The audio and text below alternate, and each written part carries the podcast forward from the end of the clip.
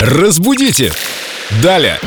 С нами Виктория Полякова, знаток русского языка, и в нашем языке есть такие очень сложные слова, их даже сложно произнести, а понять практически невозможно. Но Вика нам все объяснит сейчас. Вика, привет. Привет, друзья. Речь идет о слове апофатический. Это после фаты, это слово фатический или фотический.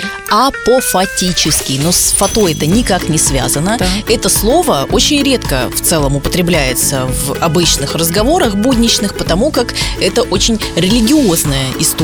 И вообще апофатика или апофатический – это стремление к познанию Бога путем отрицания. То есть выяснить то, чем Бог не является, чтобы, так сказать, подтвердить его существование.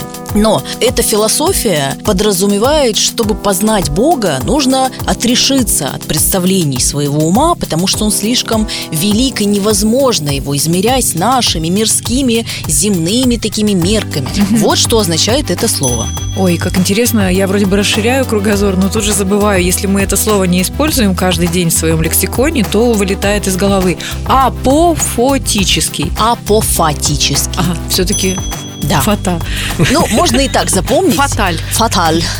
Апофатический. Хорошо, запомнили. Я же говорил, что в русском языке много интересного. А я же говорю, что Вика у нас не только филолог, но и культуролог. Спасибо, Вика. Иногда еще и теолог.